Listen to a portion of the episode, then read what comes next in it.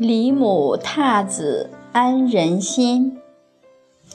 唐朝节度使李景让性情非常严苛，对待部下非常暴力，手下的将士都萌生了反叛之心。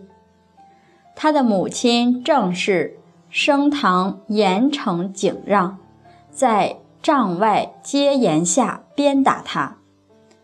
这班将士纷纷磕头给这个老夫人替景让讨饶，因此地方上才逐渐的安稳了。后来景让在母亲的教育下，也慢慢的成了贤帅。他的儿子景让酷虐到什么程度呢？因为愤怒，让他的属下。重责自己的一个副将，最后把副将打死了。士兵们听说了这样的事，愤恨不平，更是心寒。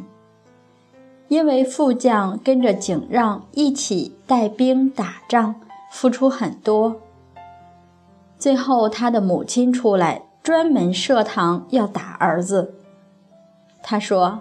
天子让你掌握重权，你怎么能因个人的喜怒随意动用刑罚，妄杀无罪之人？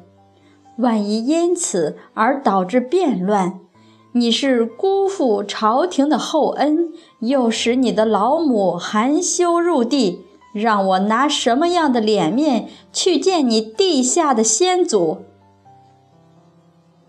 正是命左右军士剥去儿子的上衣，要鞭打他。将士们看到老夫人是来真的了，也非常感念老夫人的这片真情，都跪下来替景让求情。过了许久，老夫人才说原谅他这一次。军中的情绪因此。慢慢得以平复，这件事就平息下来了。虽然是副将，他犯了过失，但只差半级的人，该不该用这么重的刑？即使你有这样的权利，战事在前，也要适宜。很多人在生活中就搞不清状况，比方说总经理给我们的权利。如果事情不顺，就要责罚大家，那是忘却了自己领导大家的责任。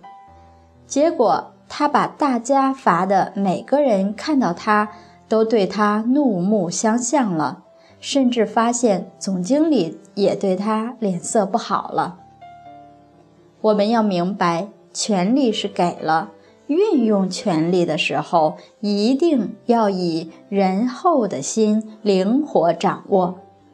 这个确确实实需要我们很深厚的人生智慧，也需要人生历练之后的沉淀。